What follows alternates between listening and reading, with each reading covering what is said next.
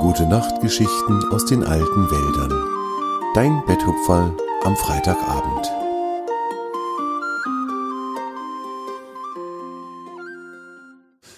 Winter auf dem Elfenweiher. Es war tiefer Winter in den alten Wäldern. Torm, der älteste der Bäume und auch alle anderen Bäume hatten schon lange die Blätter fallen gelassen, die sie das Jahr über begleitet hatten, und auf ihren Ästen lagen weiche, weiße Mützen aus Schnee. Torm mochte den Winter, denn es war dann alles so friedlich und so ruhig. Viele der Tiere hielten Winterschlaf, und so hatte er viel Zeit zum Nachdenken und zum Träumen. Torm erinnerte sich gerne an die alten Zeiten, als er noch ein ganz junger Baum war. Seinen Freunden, den Tieren, erzählte er gerne aus dieser Zeit, und es gab so viele Geschichten, die er noch zu erzählen hatte, und seine Freunde hörten ihm jedes Mal gerne zu. An diesem Wintertag war es sehr kalt, aber die Sonne schien und tauchte die alten Wälder in ein wunderschönes, freundliches Licht. Alles war hell und schön, und die Tiere hatten ebenso gute Laune wie Torm. Sie trafen sich an seinem großen Stamm und erzählten sich Geschichten, spielten ein wenig Fangen und Verstecken und lachten viel. Tom liebte es, wenn die Tiere bei ihm waren.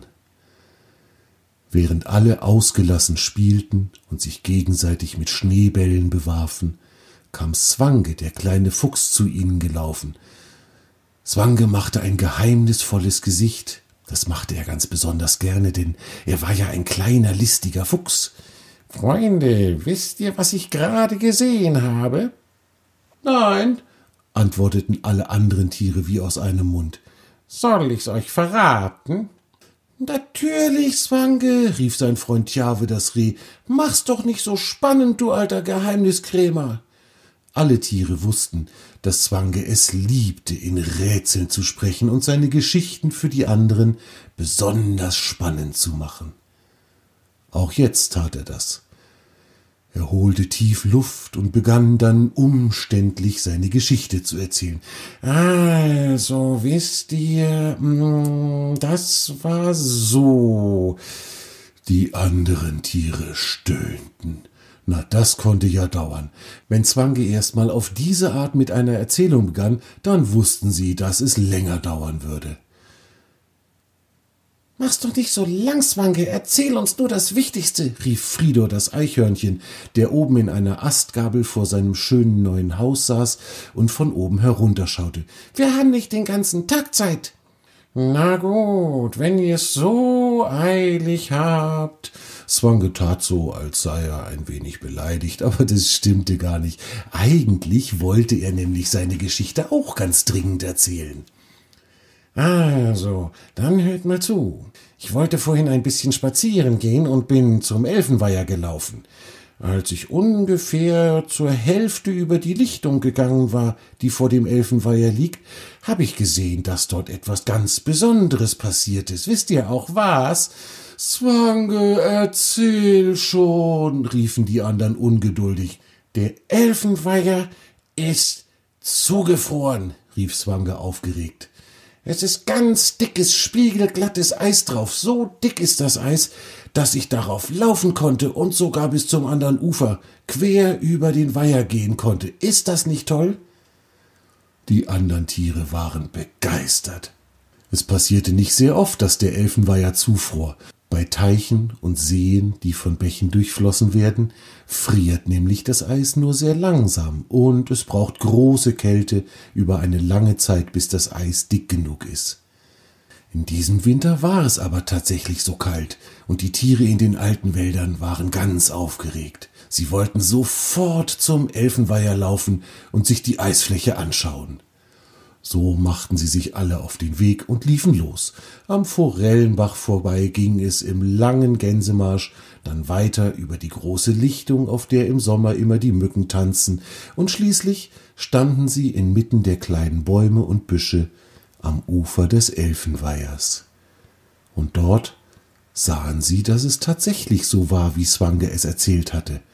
Die Oberfläche des Elfenweihers war glatt wie ein Spiegel, und das Eis sah sehr dick und sehr stark aus. Die Tiere standen am Ufer und bewunderten den herrlichen Anblick. Niemand sagte etwas, denn dafür waren sie alle viel zu ergriffen von der Schönheit dieses Bildes. Rings um den Elfenweiher waren die Büsche eingeschneit und wirkten friedlich. Plötzlich, während alle anderen noch standen und schauten, nahm eines der kleinen Kaninchenkinder mit lautem Lachen Anlauf und sauste schnell wie der Wind auf die Uferböschung zu.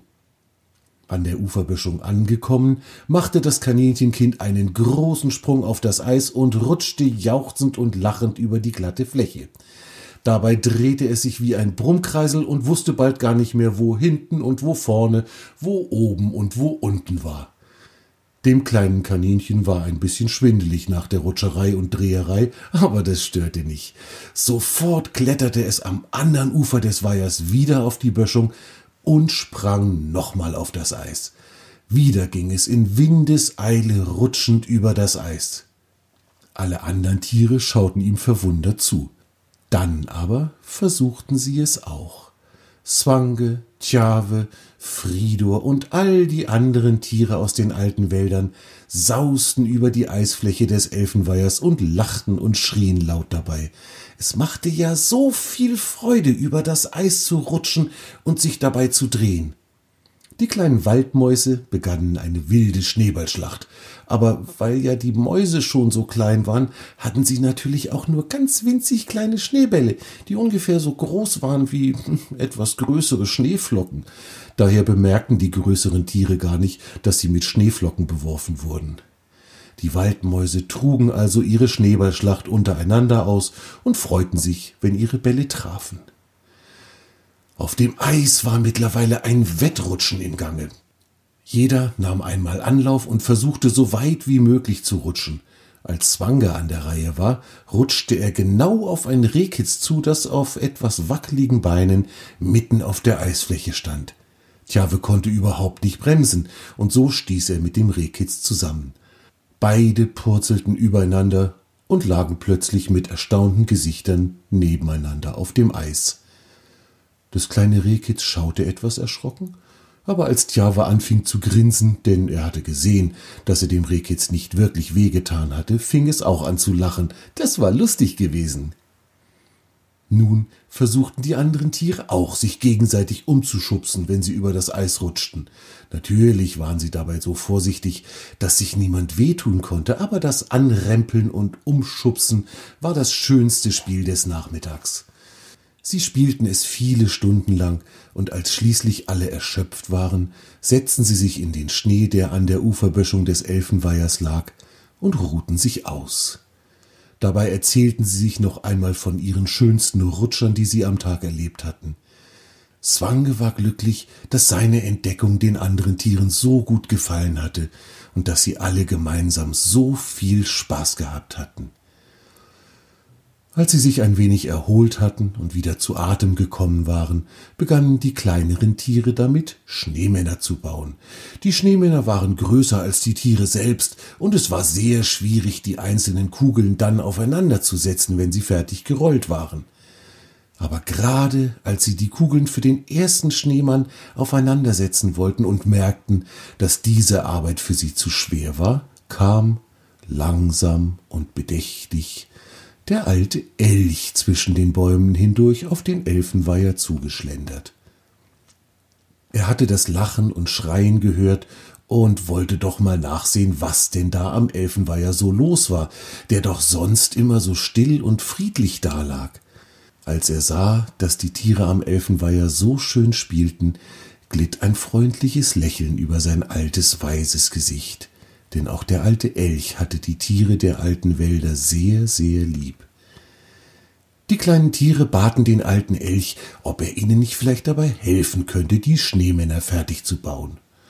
Er nickte langsam, das wollte er gerne tun.